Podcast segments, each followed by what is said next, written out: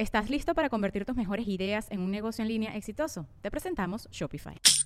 Tal vez no lo sabías, pero nuestro podcast More Than Mamis es un negocio. Y lo comenzamos, por supuesto, para desahogarnos y hablar sobre la maternidad, no para convertirnos en expertas de ventas y del e-commerce. Así que sí, necesitábamos ayuda para vender nuestro merch y poner en marcha nuestra tienda. Por eso estamos tan contentas de usar Shopify. Regístrate con tan solo un dólar por mes en shopify.com barra sonoro, todo en minúsculas. Ve a shopify.com barra sonoro para llevar tu negocio al siguiente nivel. Shopify.com barra sonoro. With everyone fighting for attention, how can your business stand out and connect with customers? Easy. Get Constant Contact. Constant Contact's award winning marketing platform has helped millions of small businesses stand out, stay top of mind, and see big results fast. Constant Contact makes it easy to promote your business with powerful tools like email and SMS marketing, social media posting, and even events management. With Constant Contact, you'll reach new audiences grow your customer list, and communicate more effectively to sell more, raise more, and fast track growth. Don't know much about marketing? No sweat. Constant Contact's writing assistant tools and automation features help you say the right thing at the right time every time.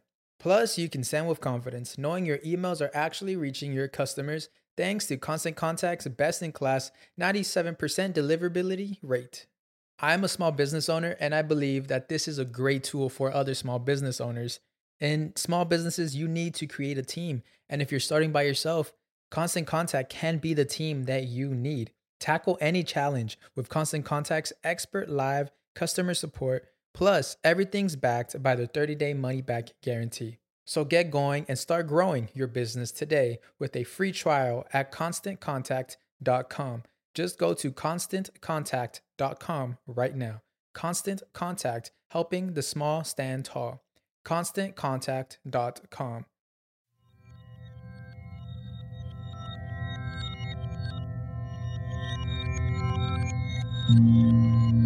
Estás escuchando Sabiduría Psicodélica por Janina Tomasini.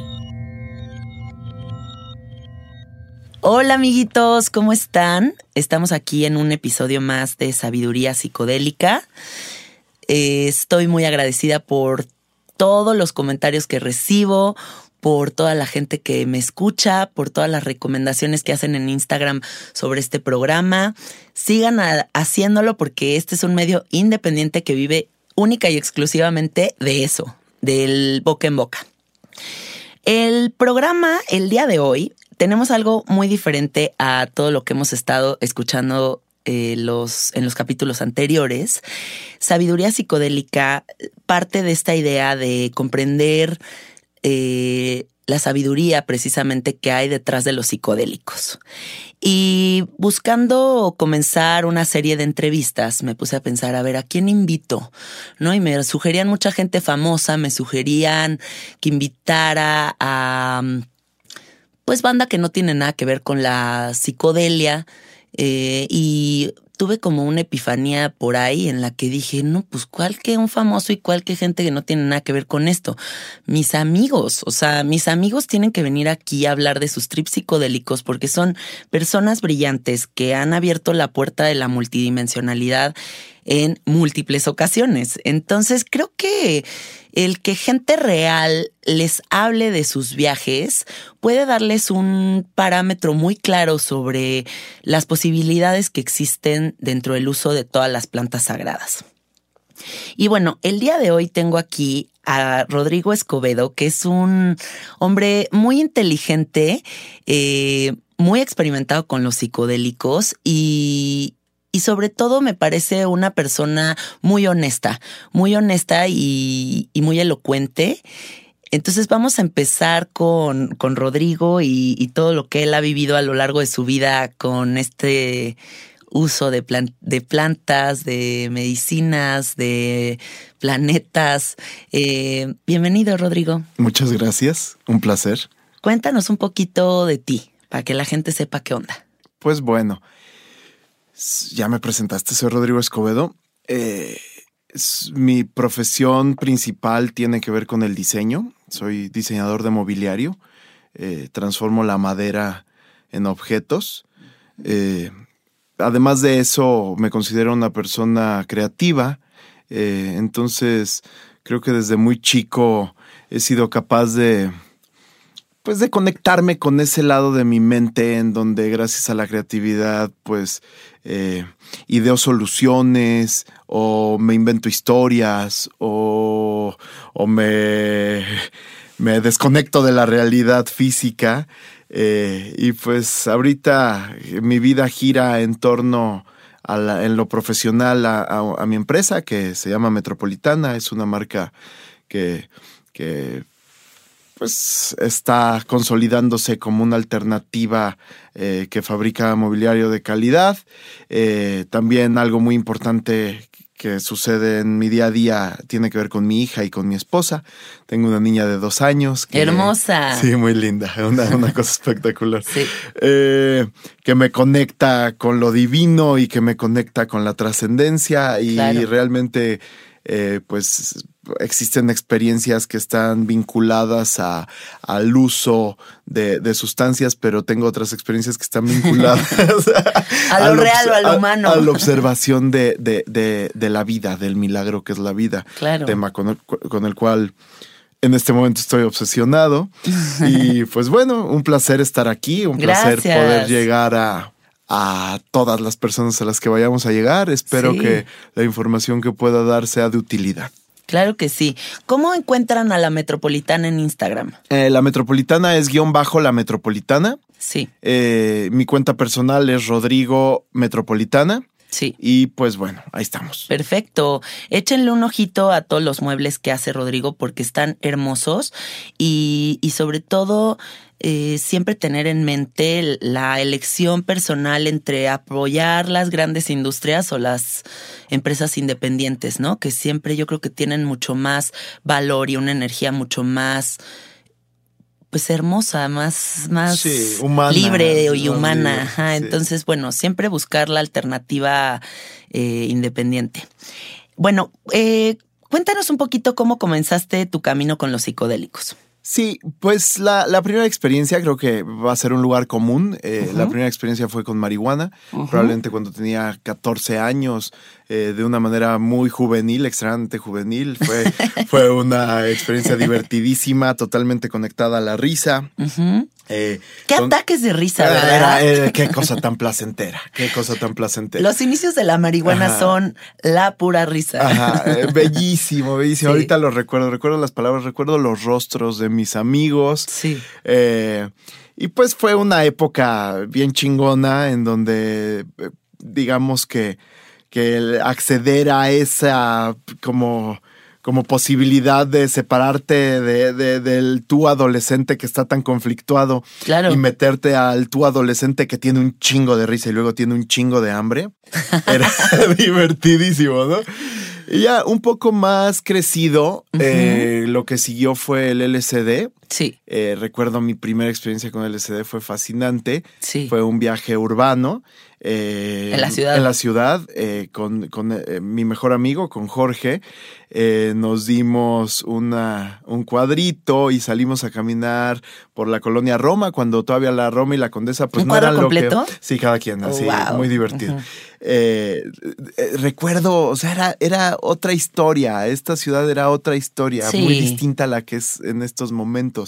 Eh, yo creo que habrá sido un viernes en la noche y la Roma estaba totalmente apagada. O sea, en esa época que estoy hablando, quizás hace 15 o 18 años. Sí. eh, eh, pues bueno, sí, era esta ciudad de México que todavía no estaba de moda, ¿no? Claro. O sea, estaba este foquito que era la Condesa, ciertas calles de la Condesa que tenían su vida nocturna, pero en general todavía estábamos como en esta zona en donde los papás decían, no, no, esto es el margen, ¿no? Eso- es que tal vez Eh, en esa época ni siquiera existía como la colonia de moda, ¿no? Esto es como una cuestión que se ha venido en los últimos años y la palabra gentrificación y la eh, la nueva apuesta inmobiliaria. Claro, todo este especulación palabras, tiene ¿no? que ver con la economía y obviamente la gente que trae los capitales y que le está interesando eh, pues hacer crecer al dinero, Claro. le resulta relevante esta zona de la ciudad y pues de repente nos vemos un poco arrastrados por ello, Sí. pero pues también es parte de un proceso que no es nuevo, sucede y sucederá, ha sucedido en muchas ciudades. En realidad lo que dices de la gentrificación, pues el origen tiene que ver con Londres hace 150 años. Eh, y ahí pues su- París lo vivió, Berlín lo vivió, eh, Nueva York lo vivió, México lo está viviendo. Lo estamos Es un viviendo, poco sí. penoso porque pues sí desplaza a los habitantes eh, eh, Originales. originales, pero yo también me pregunto, o sea, ¿qué significa eso? ¿Qué significa Sí. ser habitante original? Pues ¿Te sí. da más, menos derecho? Y el que no es de ahí, yo una vez tuve una plática Todo está en movimiento. en una conferencia de gentrificación donde alguien me señalaba que decía que yo había venido a desplazar. Yo decía, no, yo no voy a desplazar a nadie. Llevo muchos años viviendo aquí Sí. y, y yo no soy este colonizador del cual, el cual me estás queriendo poner eh, esa máscara o esa etiqueta, ¿no? Pues al final somos humanos. Sí. ¿no? Oye, ¿y cómo fue ese viaje por la colonia Roma en LSD? Ay, fue maravilloso. Fue maravilloso. Fue, fue una experiencia llena de luz, llena de amor. Eh, recuerdo eh, la, la- eh, con, con mucha, con mucho cariño la grata sorpresa de encontrarme con esta otra realidad. Sí. Esta otra realidad que, que era cálida, que estaba en la que me sentía profundamente acompañado en ese momento por mi amigo, Sí. en donde me sentía seguro, increíblemente me sentía seguro en medio de, De la ciudad. de la ciudad. O sea, recuerdo que en ese viaje tuvimos una experiencia muy chistosa, porque íbamos caminando por el Parque México. Sí. eh, no, era el Parque España, porque estábamos cerca de la cosa esta que es como una mano. Sí. ¿no? Y en LCD esa cosa se veía impresionante. Wow, cobró vida. Cobró vida la mano. Respiraba Eh, y de la repente mano. llegaron tres policías. Ajá. Tres policías a, a decirnos que qué onda, que qué hacíamos ahí, que habían recibido un reporte de que estaban robando. Y pues la verdad es que como nosotros ni traíamos nada encima, Sí. no estábamos alcoholizados, simplemente estábamos sorprendidos. Eh, yo recuerdo haber vivido esa experiencia de confrontarme con los policías. También con mucha sorpresa, o sea, yo los veía fascinado. Yo decía, no, pues estamos perfectos. Y ustedes están increíbles. Abrázame, Yo- yo policía. casi, casi abrázame. No, no, no lo abracé porque creo que les hubiera resultado algo extraño. Sí. Pero yo decía, wow, esta gente está conectada con su trabajo. Probablemente se hubieran notado cierta vulnerabilidad en, en nosotros. Yo soy una persona alta y creo que eso, alta en cuanto a lo físico, a la altura, mido 1,88. Entonces eso de una u otra manera siempre me ha hecho tener un- una ventaja en cuanto a la seguridad. Sí. Eh, nunca he sido asaltado. Eh, pues creo que un ladrón, si ve a alguien que está de su talla y alguien que le saca 20 centímetros, pues generalmente va, a optar tomar la por decisión hacia el otro el lado, de la claro. talla. Entonces, en este caso con los policías, hasta eso fue bonito, ¿no? Sí. Fue una experiencia divina la primera vez con un, con un psicotrópico eh, eh, psicodélico. De ese eh, nivel. De ese nivel. Eh, lo recuerdo y recuerdo que todo era bello. Sí. Y sí, eh, también recuerdo que se abrió en mí un deseo de explorar que hasta este momento pues todavía no se detiene. Claro. Eh, digamos que el LCD fue la, la, la, la puerta o la llave, eh, lo probé en muchos lugares. Fue muy interesante vivirlo por segunda vez en la ciudad Sí. y darme cuenta que nunca va a haber algo como la primera vez. claro, y luego nunca, dije, de nada. de nada. De nada. Pero, pero también es fantástico Bueno, digo de los psicodélicos. entender que la segunda vez también es única. ¿no? Siempre es único. Ajá, siempre es único. Y Eso- siempre es como descubrir un planeta nuevo, ¿no? Exactamente.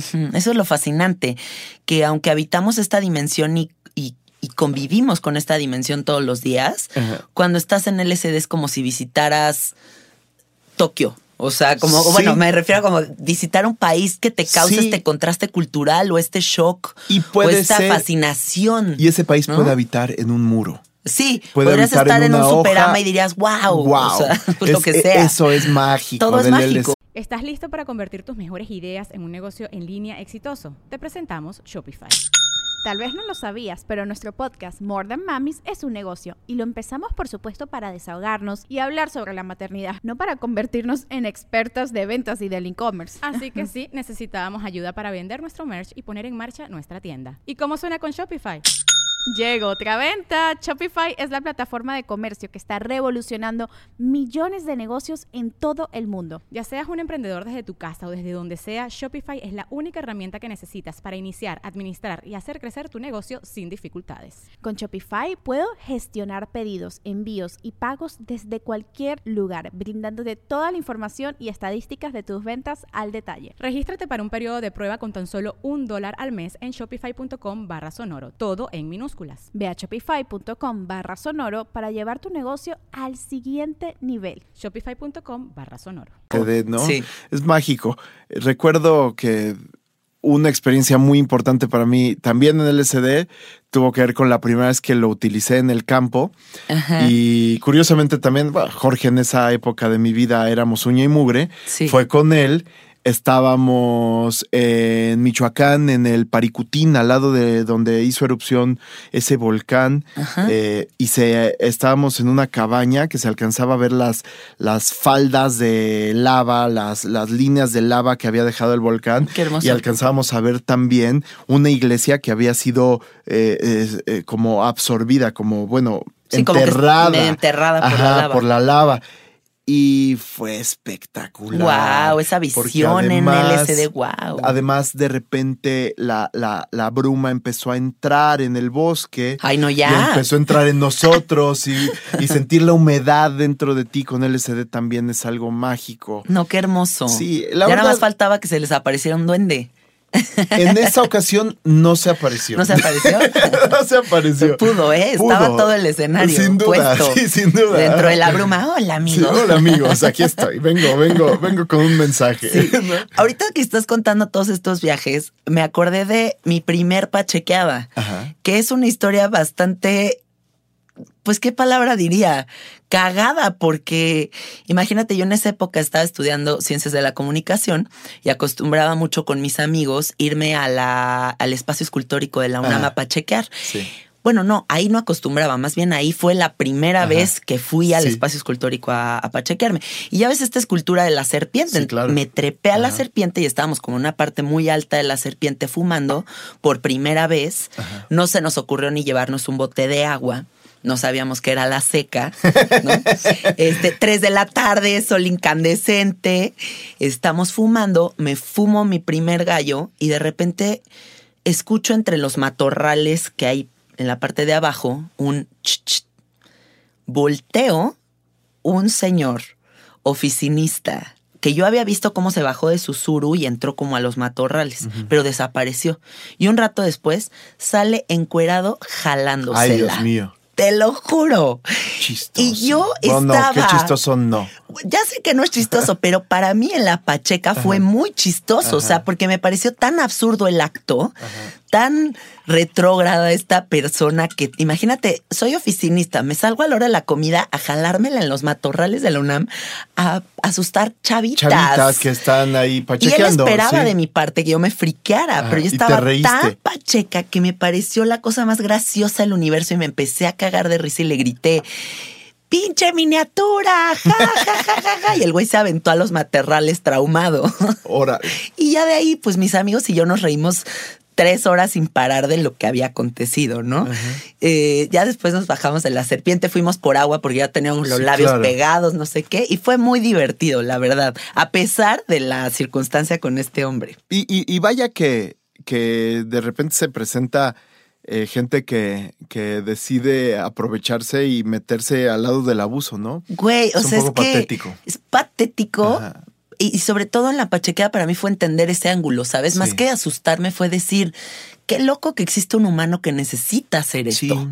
Sí. Sí, totalmente. Y sin ningún tipo de como moralismo eh, religioso, pues no sé, o sea, sí, sí, yo, yo no, no estoy en contra de ninguna expresión de la sexualidad, siempre y cuando No traspasé la línea. sí, no abuse, Claro. no, no, no quiera, no quiera llevar a, a la otra persona a cometer algo, pues que, Que no tiene que ver tiene que con ver. su deseo, ¿no?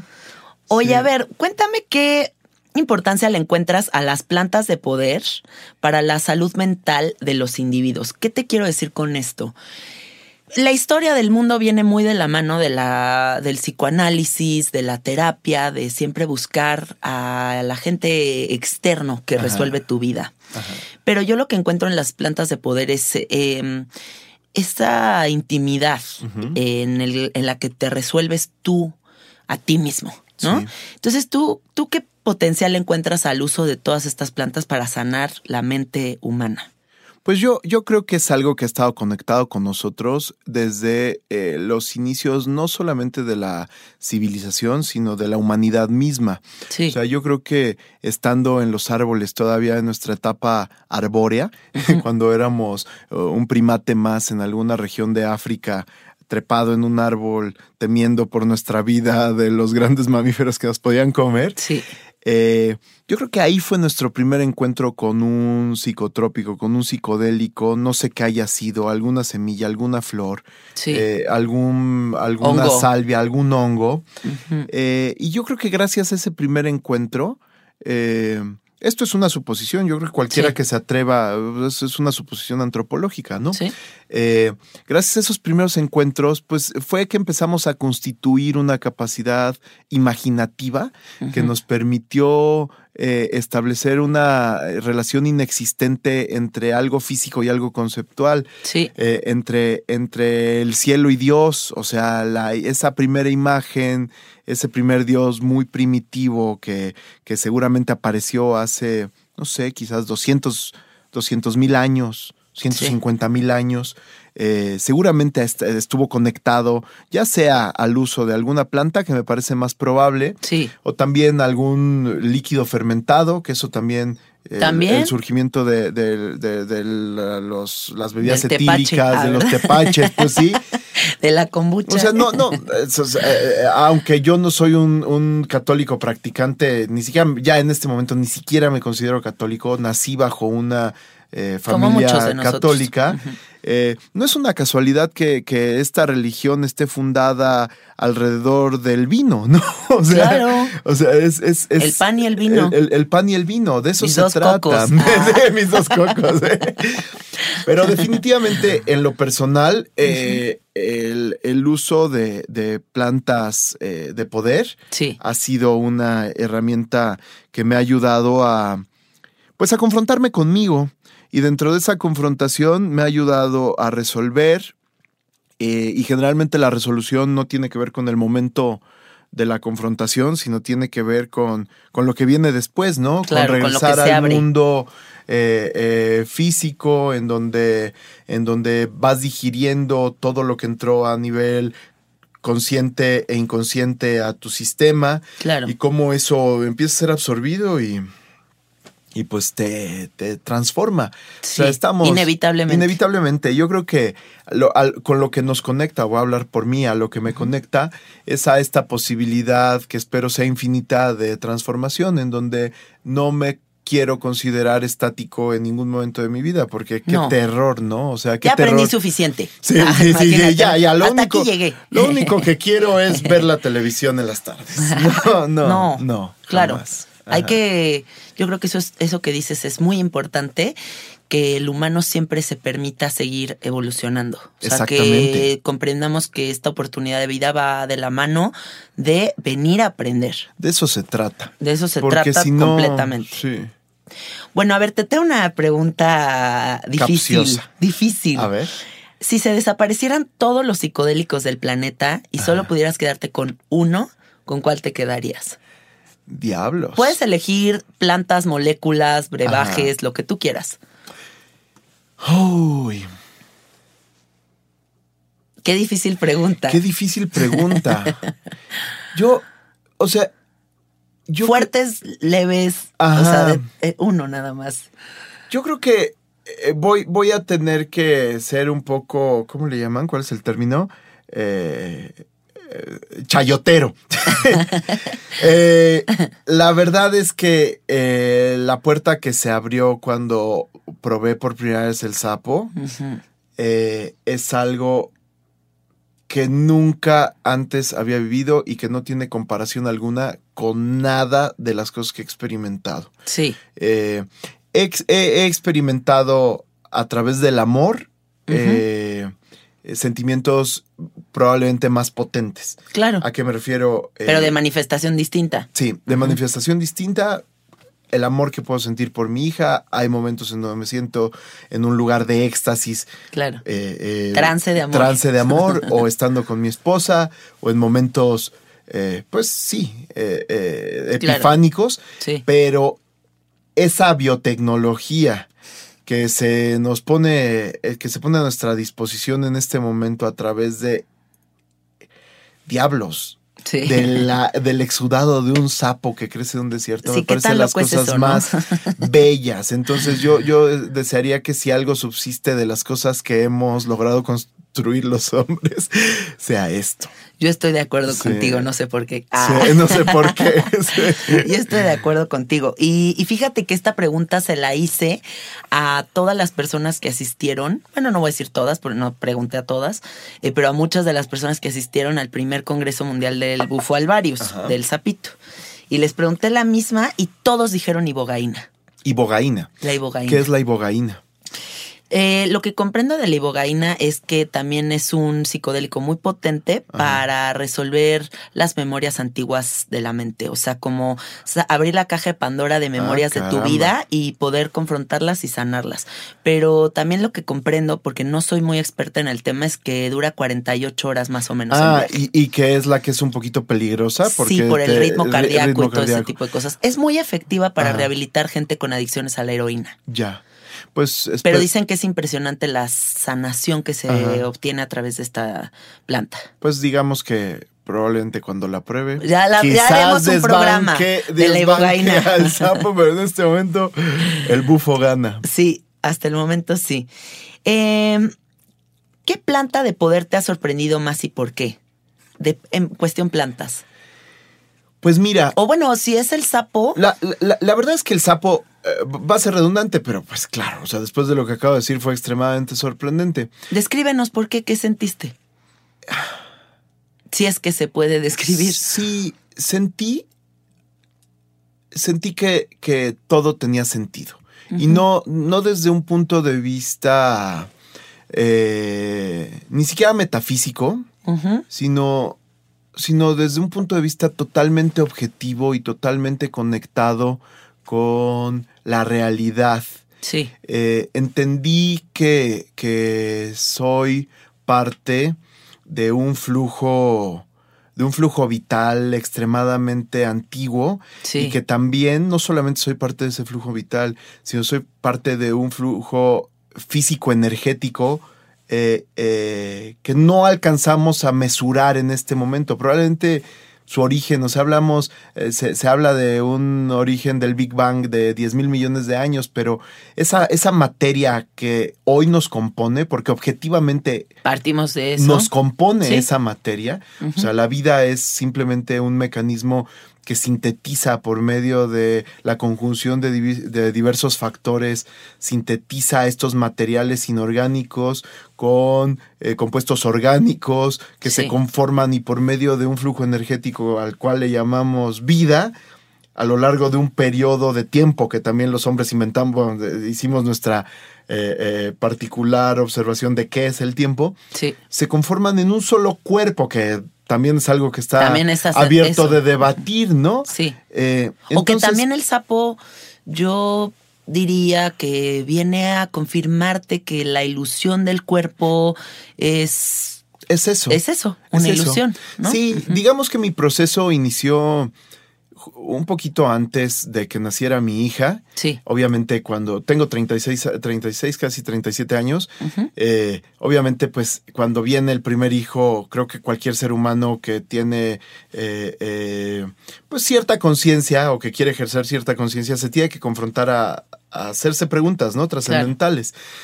Y, y- y para mí inicia el proceso en ese momento de saber, a ver, bueno, ¿y de qué se trata esta historia? O sea, ya ahí Claro. viene un nuevo ser y qué pedo. O sea, todavía me voy a seguir creyendo el, el cuento judeocristiano, o voy a hacerme una idea agnóstica, o voy a conectarme con una espiritualidad oriental.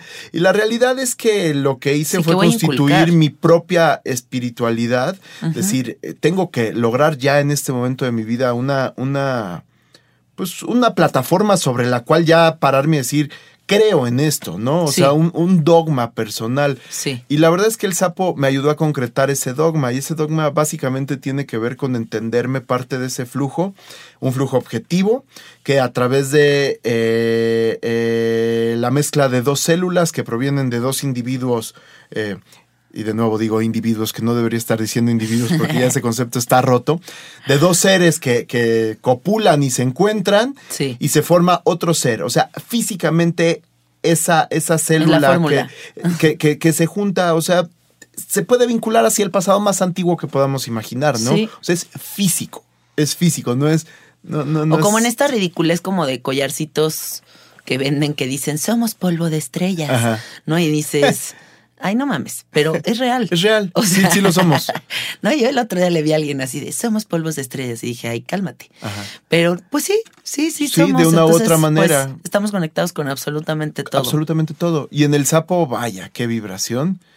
Cuando te, cuando te desarmas, te das cuenta, pues que, que ahí estás, en medio de todo, eres el universo. Eres, ¿Tú qué, Ajá. perdón, eh, ¿tú qué crees que mm, define un buen viaje de sapo? ¿O un mal viaje de sapo? ¿O puedes concebir el mal viaje de sapo? Creo que me lo puedo imaginar y creo que el mal viaje del sapo tiene que ver con no permitirte eh, soltarte de tus temores, de tu ego, del el deseo de racionalizar todo. Yo recuerdo perfectamente eh, que sí son los primeros segundos, o no sé si son minutos, pero es, es, es como, ay, ahí viene, ahí viene, ahí viene, qué terror, ahí viene, ahí viene, ahí viene, ahí viene, qué miedo, con qué me voy a enfrentar, con qué me voy a enfrentar. ¡Pum! El gong del pezón. y ahí desapareces. Sí. Y ahí ya no hay pensamiento, ya no hay mente y poder acceder a ese espacio es una cosa maravillosa. Y creo que lo más maravilloso es eh, entender que esa puerta, una vez que la cruzas, ya siempre vas a poder cruzarla. Eso ¿no? es lo más maravilloso yo, de todo. yo, yo me conecto frecuentemente con ese estado. sí, Eh, no, no, a lo mejor no dura 10, 12, 20 minutos, o a lo mejor sí, en la noche, a veces con marihuana, a veces, a veces únicamente con ciertos sonidos, con Sí. frecuencias binaurales, a veces observando algo que me conmueve, llego a ese lugar. a mí el otro día me regresó el viaje de sapo limpiando el arenero de mis gatos. Ajá. Te lo juro. Estaba limpiando el arenero y entró una luz muy fuerte por la eh, por la regadera de mi baño y como que la luz me pegó y como que sentí como un pf- como cambio de dimensión, como pf- y empecé a sentir como esta sensación de desintegración y dije, suéltate. Suéltate. Qué Claro, rico, güey. Qué rico, porque estos regresones del sapo, Sí. que les quiero aclarar de qué estamos hablando, eh, después de experimentar el sapo hay como una sensación de que el viaje regresa en ciertas circunstancias.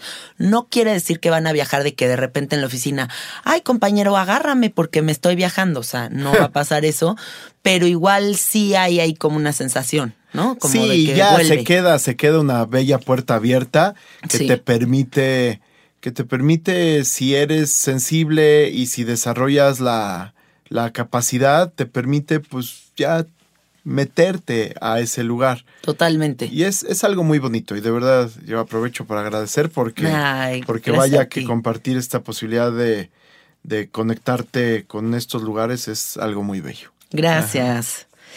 A ver, siguiente pregunta. ¿Qué significa para ti la palabra psicodelia? Porque la utilizo mucho y el podcast se llama así, ¿no? Claro, pues me, me- te- tengo que hablar con honestidad. Eh, para mí, para mí la psicodelia, eh, pues representa un, un- un estilo, un estilo. Bueno, más bien, voy a, voy a decir, representaba un estilo, o sea, Ajá. como a nivel gráfico, como a nivel musical, o sea, y me puse, hace rato me enviaste las preguntas y me puse a investigarla y me, me, me resultó, hizo mucho sentido encontrar la definición real de la psicodelia, Sí. que, que tiene que ver con, con una, una forma de expresión que se conecta con un lenguaje que tiene que ver con el alma, ¿no? Yo, yo soy una persona en cuanto a mi práctica creativa, extremadamente racional. Yo no estoy muy cerca de la de, de, de, las representaciones psicodélicas. Sí. Pero vaya que me he encontrado cerca de las, de las vivencias psicodélicas a través de, del uso, sobre todo del LSD. Sí. El LSD es una planta El reino de la psicodelia. No, una planta, una sustancia que te conecta con ese, con esa perspectiva. Yo, digamos que, ah, bueno, también cuando la primera vez que probé ayahuasca, Sí. yo ese día dije, diablos, entendí lo que es un fractal. Antes nada Literal. más, el fractal para mí era algo que Apex Twin ponía en sus discos, ¿no? Exacto, como que yo me acuerdo haber escuchado la palabra. eh, Ay, perdón, se me fue la palabra. No, no, no, no, no. La palabra. Fractal. Fractal. Ajá. Escucharla y decir. Eh, ¿Qué es eso? Ajá. ¿Con qué se come? O sea, la primera vez en mi vida que oí la palabra fractal. Y me acuerdo que fue como un amigo muy hippie que me dijo, eh, tú eres un fractal. Ajá. Y yo dije, órale. O sea, como que no supe qué era. Sí. Y ahí es cuando comprendes en ese viaje qué es Sí, el sí, fractal. sí. Y es una cosa espectacular. ¿No? Sí, totalmente. La, la- la- la- la realidad, aunque a nivel estético, yo, yo todavía tengo una parte de mí que necesita trabajo en donde eh, eh, puedo ser muy mesurado, puedo, puedo todavía estoy conectado a ciertos condicionantes eh, como hermano menor Sí. que me, que me llevan a, a- a tener la necesidad todavía de trabajar muchas inseguridades. Entonces, digamos que, que o sea, te observo, veo, veo cómo vistes, veo los colores que usas. Yo, yo son cosas que aún no me he permitido nunca eh, eh, Pasar esa línea. eh, pasar esa línea. y sí. yo al revés, mi closet Ajá. parece como un carnaval Exacto, de sí. Río de Janeiro. O sea, yo, yo- yo- yo uso camisa blanca creo que todos los días de mi vida. de que un closet así de camisitas blancas. ¿no? Básicamente. Como el de la película de American Psycho, ¿no? Que es como un poco un psycho. closet así como todo igualito. No, la, la- la verdad es que tengo tres camisas blancas. No tengo Ah, bueno. mucha ropa. Eh, eh, ¿Eres minimalista? No muy minimalista. Yo digo que soy práctico en cuanto al vestir. Mi Adriana, mi esposa, dice que me vale madres. Y generalmente cuando me quiero ver un poco bien, pues ella me viste. No Sí. me da pena aceptarlo. Me viste mi mujer. Sí. Padrísimo. Oye, eh, bueno, pues para mí, por ejemplo, psicodelia, pues sí, es el reino del LSD, es una forma de vida, una forma de pensar, es eh, comprenderte como un ser multidimensional. eh, no conformarte nada más con la exploración de esta, de este plano. Eh, y, ¿Y qué más diría? Pues me encanta la palabra psicodelia. Lo veo.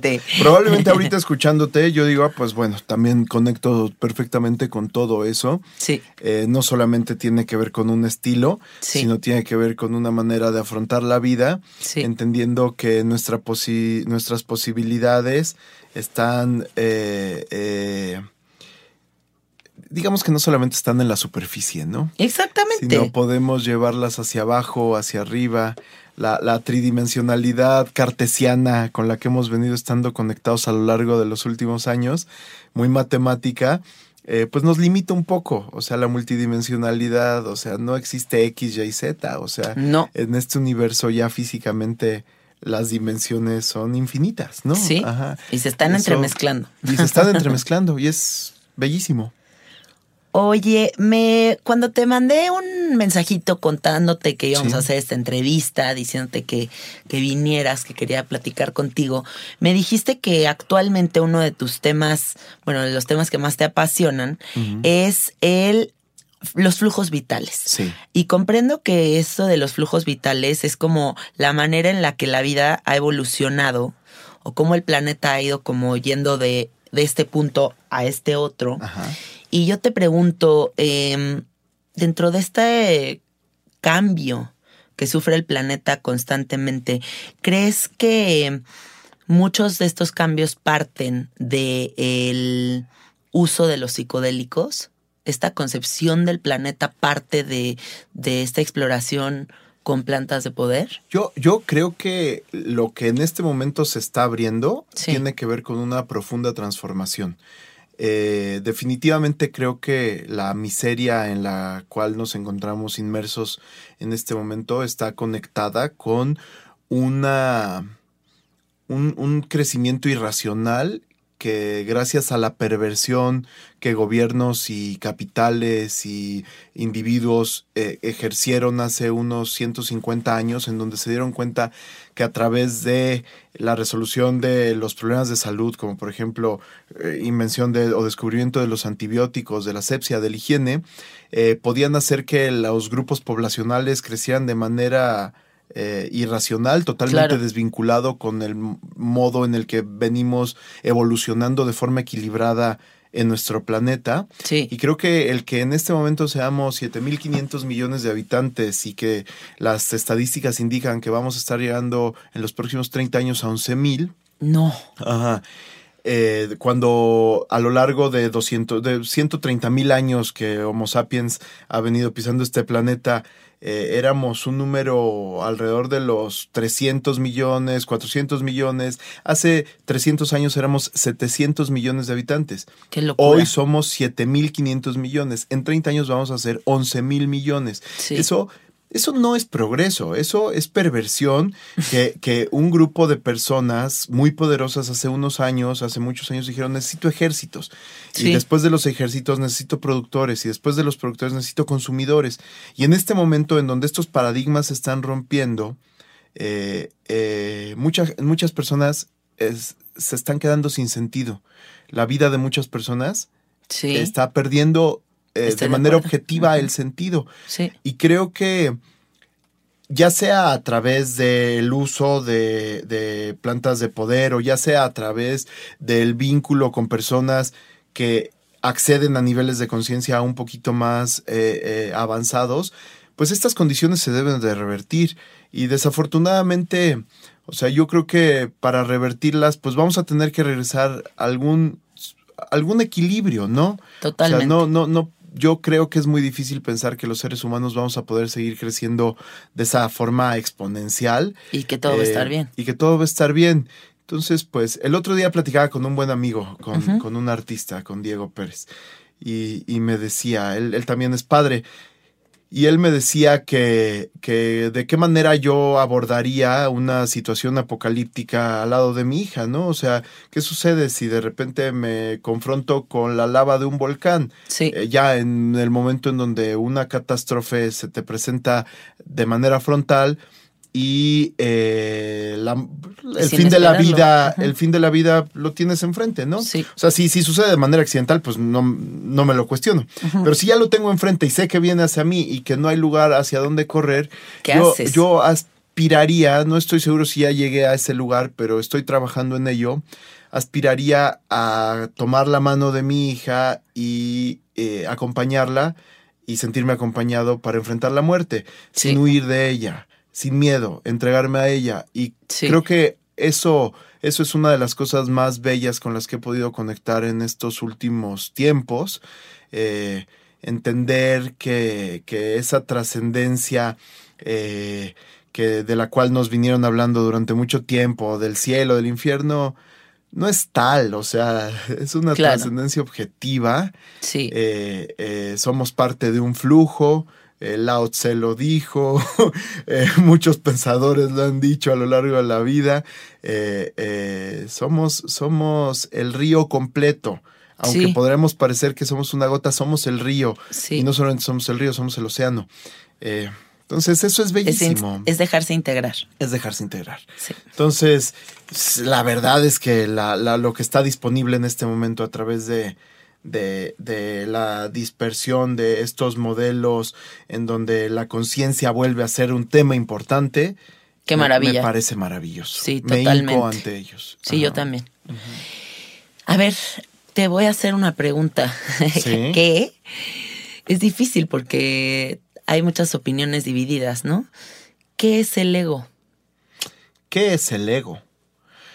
Y digo divididas porque Ah. hay a favor, en contra, o sea, es Sí. bueno, es malo, Yo- yo- me yo- materializa, ¿no? Yo ¿Tú qué creo, que, yo creo que el ego es una parte eh, importantísima y fundamental eh, para, para la consolidación de, de, de, de un ser integral en este momento. Sí. Creo que los riesgos del ego tienen que ver con eh, la dominancia del ego.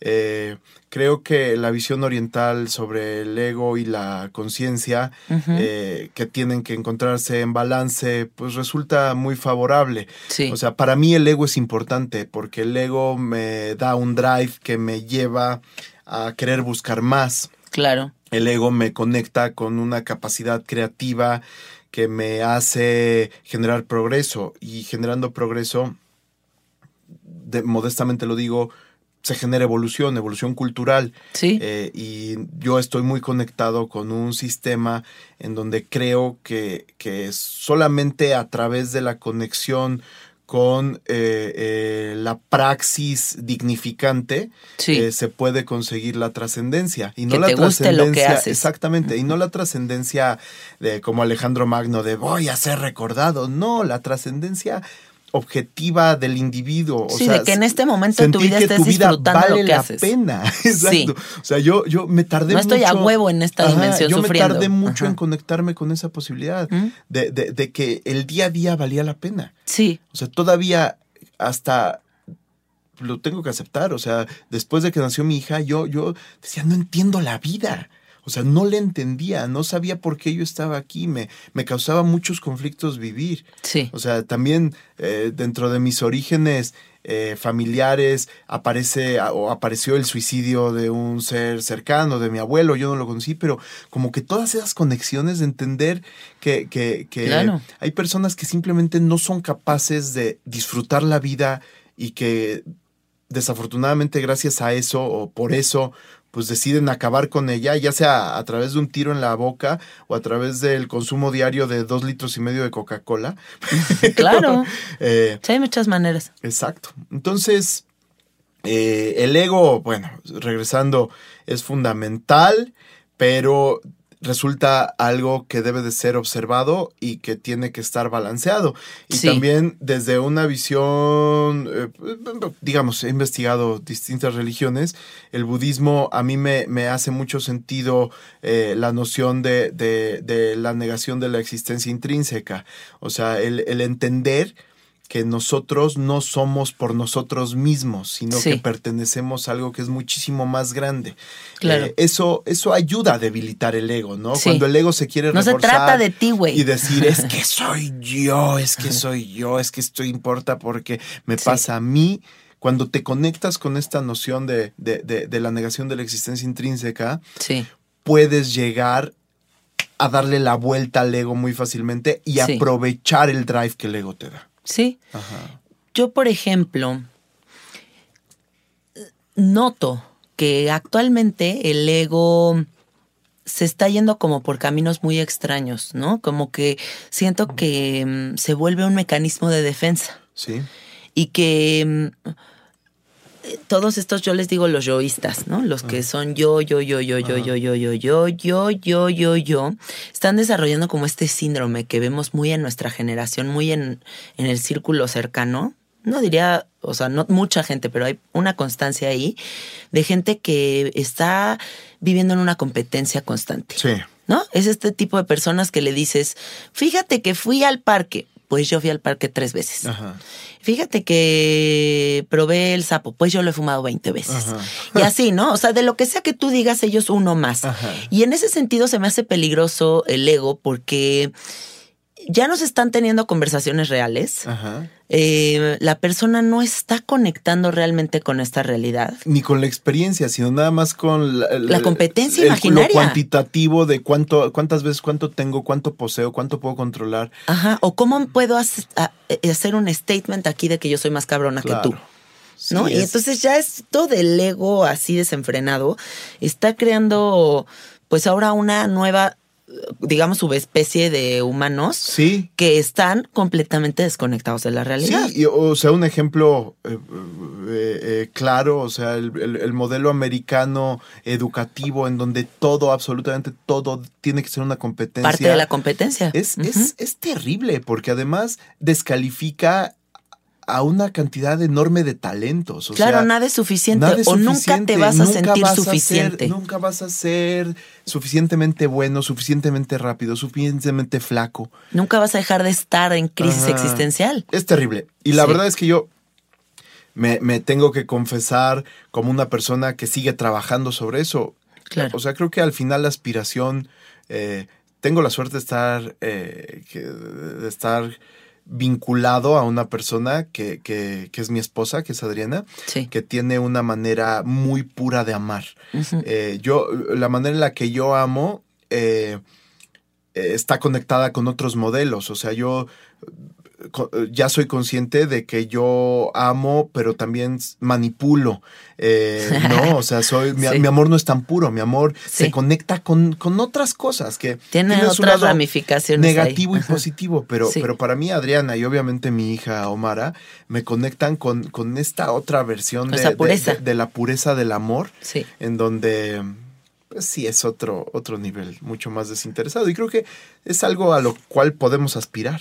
Totalmente. Ojalá y lo logremos. Sí. Estar como lo más equilibrados. Sí, en el que sentido conciencia y ego. exactamente. posible, es un asunto ¿no? de equilibrio. Sí. Em, sobre la marihuana, ¿qué beneficios terapéuticos le encuentras a fumarte un churro? Sí. Mira, la verdad es que últimamente estoy hiper eh, conectado no con el churro, sí con- sino con el vaporizador. Me parece, o sea, después de la rueda, Sí, el mejor invento. el mejor invento.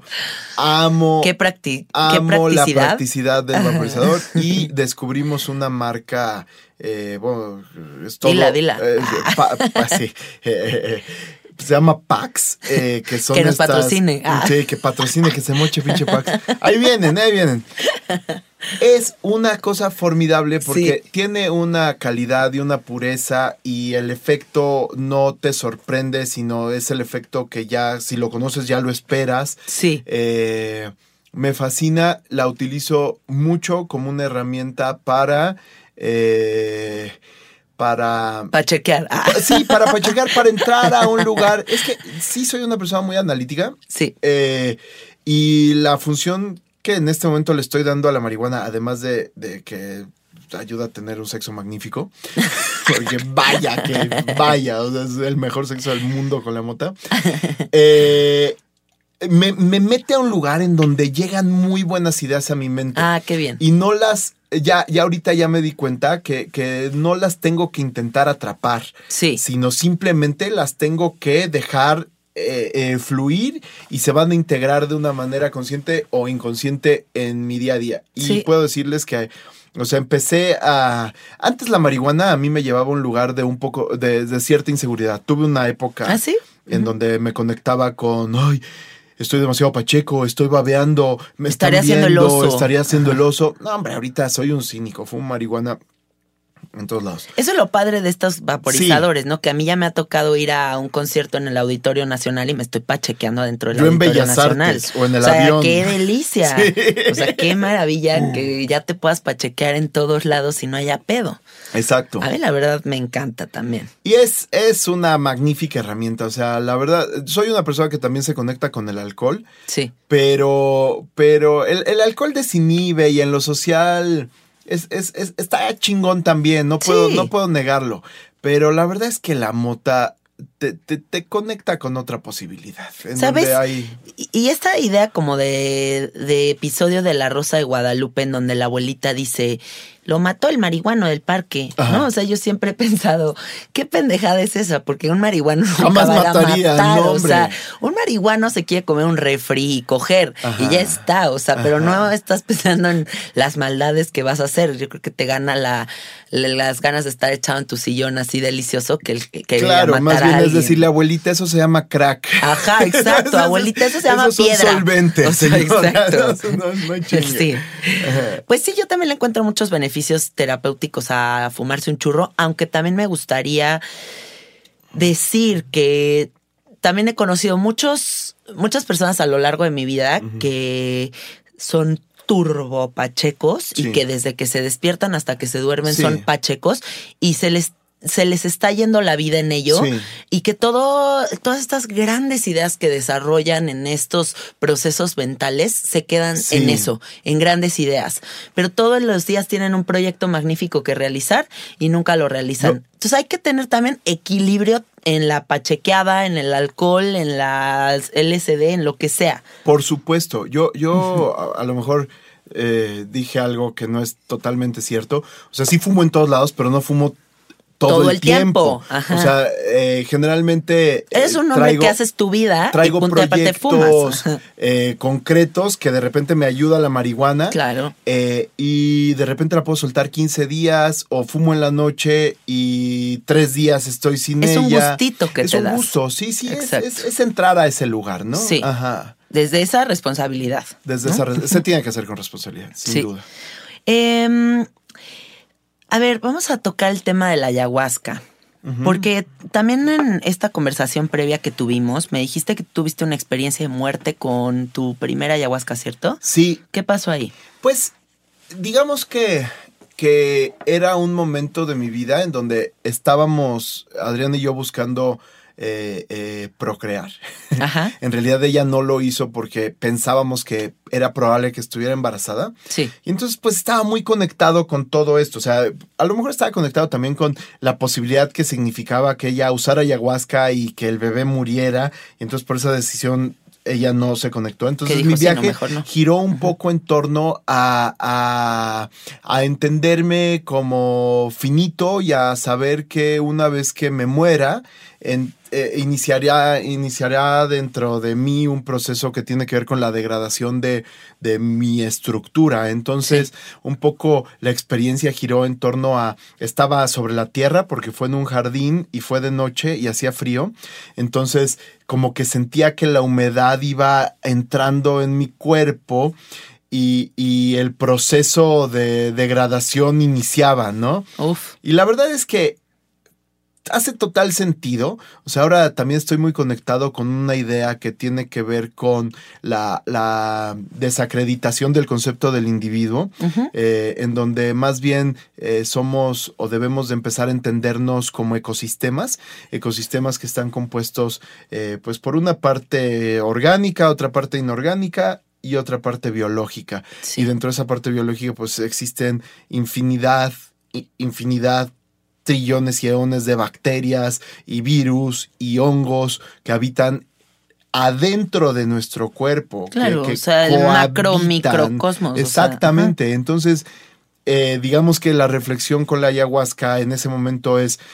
Pues obviamente cuando un cuerpo se muere, pues se empieza a degradar. Y Sí. no se degrada porque lleguen las moscas. Se degrada porque los elementos que antes se nutrían de ese, los organismos que antes se nutrían de lo que el cuerpo comía, ahora se empiezan a nutrir del cuerpo mismo Sí. y luego desaparecen. Sí. Es, el, es Qué un magia. mecanismo bellísimo. Es diablos, muy es, es bellísimo, ¿no? Sí. Em, ¿Volverías a hacer ayahuasca? Eh, probablemente sí, pero no en este momento. Eh, no en este momento. Creo que creo que ahorita quiero experimentar un poco más con el sapo eh, y ya. Sí, Sí. no tengo no tengo una búsqueda activa que me lleve a quererme conectar con otra sustancia. Yo Ajá. también no tengo ahorita interés en conectar nuevamente con la ayahuasca Ajá. Hasta superar mi trauma de la última que tuve. es que también em, es, es importante mencionar que la ayahuasca tiene un proceso de trabajo colectivo muy Sí. intenso. Y mm, hay mucha psicosis actualmente en muchos individuos. Entonces hay veces que la, el proceso de la ayahuasca puede ser un poco complicado por ello, ¿no? Sí. Digo, con lo que se puede desarrollar en ese espacio. Sí, yo tuve Me la gusta suerte. ahorita más el trabajo personal. personal. Sí, yo tuve la suerte de que el grupo con el que la viví era gente a la cual estimo y que todo fluyó de una manera muy ordenada, aunque Ah, qué el facilitador de repente nos puso el iPad con el cóndor pasa y yo no entendía nada, o sea, yo estaba como, güey, Música grabada. mística, música grabada, Ay. Ah, no, con esa rola. zampoñas, güey. O sea, no, me sentía en, afuera, de- maná, güey. afuera del Museo del Louvre con un grupo de bolivianos tocando No, andino, así no, de no, la no, chingada. no, no, no. Pero bueno, Pero tampoco bueno, pasa nada. Sí. Em, cuéntanos tu viaje favorito de LCD. Híjole. Mi viaje favorito de LCD O a uno así muy padre que hayas tenido. sucedió, sucedió en una casa magnífica que rentamos durante un año, Ajá. que era la casa de, de José Álvarez en, en Amatlán. En realidad, esa casa yo la iba a comprar, pero luego no pude y me acabé quedando con el terreno de al lado y nuestro sueño es construir. Y en esa casa, eh, lo que sucedió en un viaje del LSD Sí. es que eh, tuve certeza de que estaba enamorado de Adriana. Ay, qué Eh, hermoso. digamos que, que, que hicimos por primera vez el amor. O sea, habíamos, habíamos cogido varias veces. O sea, era, nuestra relación empezó de una manera muy rápida. Ajá. Digamos que un 23 de, de junio, de julio, eh, eh, nos, ya nos conocíamos, pero el 23 de junio yo decidí y ella decidió que nos íbamos a, a juntar. Y digamos que esta experiencia debió de haber sido unos 15 o 20 días después. Eh, sí, como por ahí del 10, 12 de agosto. Y ahí eh, tuve certeza de que me estaba enamorando. Mm, qué hermoso. Después de tener esa certeza, pues tuve pues este encuentro eh, eh, sexual que nos llevó a, a hacer el amor, porque te- Sí. no, no es canción de Arjona, tener sexo no tiene que ver con hacer el amor, ¿no? Sí, totalmente hacer de el acuerdo. amor es algo, es algo muy bonito y sí, Y definitivamente. bajo el efecto del LSD, wow. No, no, no, no, no, no, no, lo recuerdo y para mí era como, como un ser muy salvaje. Qué hermoso. Pues te agradezco muchísimo todo lo que nos compartiste, eh, toda tu sabiduría psicodélica literal. Sí. Eh, para mí es un placer compartir este espacio con alguien tan inteligente, tan elocuente, eh, con toda esta visión. Estoy muy agradecida con tu presencia en este espacio. No, hombre. ¿Quisieras agregar algo más? Eh, pues. Un saludo a mi abuelita. Un saludo a mi abuelita que ya no vive, ojalá que en el otro.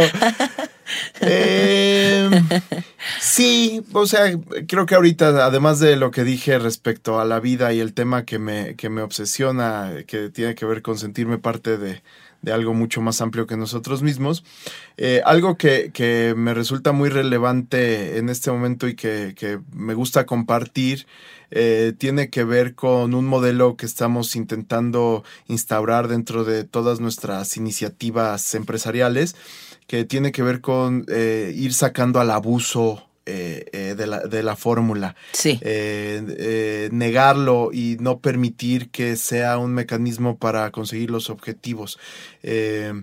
Ni de no no no no no quiero no quiero decir que ya lo logré pero estamos en el camino de de, de, de liberarnos del método del abuso como una estrategia para, para ser mejores entonces pues En la cuestión laboral, en claro. la, en la cuestión laboral y creo que en general, ¿no? Sí. O sea, nada, nada que parta de la explotación, nada que parta de la opresión, nada que parta del abuso puede llegar a un buen destino. Claro. O sea, puedes obtener beneficios económicos, puedes fortalecer tu ego, puedes fortalecer tu imagen, pero no te va a llevar a un buen destino. Totalmente. Entonces simplemente es una invitación eh, para que esta idea o esta noción pues entre en, en la mayor cantidad de personas. Sí, Eh, qué bonito que lo que- reflexionen. Creo que, creo que es una, una buena estrategia para tener una vida feliz. Claro que sí. Ay, pues muchísimas gracias por escucharnos. Eh, ahí ya saben que estoy en el Instagram, arroba cassetteart. Y hasta la próxima. Bye.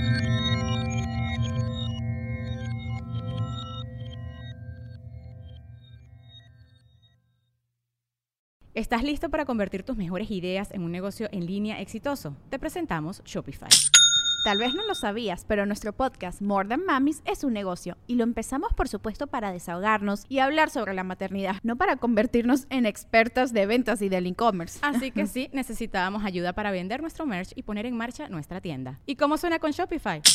Llegó otra venta. Shopify es la plataforma de comercio que está revolucionando millones de negocios en todo el mundo. Ya seas un emprendedor desde tu casa o desde donde sea, Shopify es la única herramienta que necesitas para iniciar, administrar y hacer crecer tu negocio sin dificultades. Con Shopify puedo gestionar pedidos, envíos y pagos desde cualquier lugar, brindándote toda la información y estadísticas de tus ventas al detalle. Regístrate para un periodo de prueba con tan solo un dólar al mes en shopify.com barra sonoro, todo en minúsculas. Ve a shopify.com barra sonoro para llevar tu negocio al siguiente nivel. Shopify.com barra sonoro.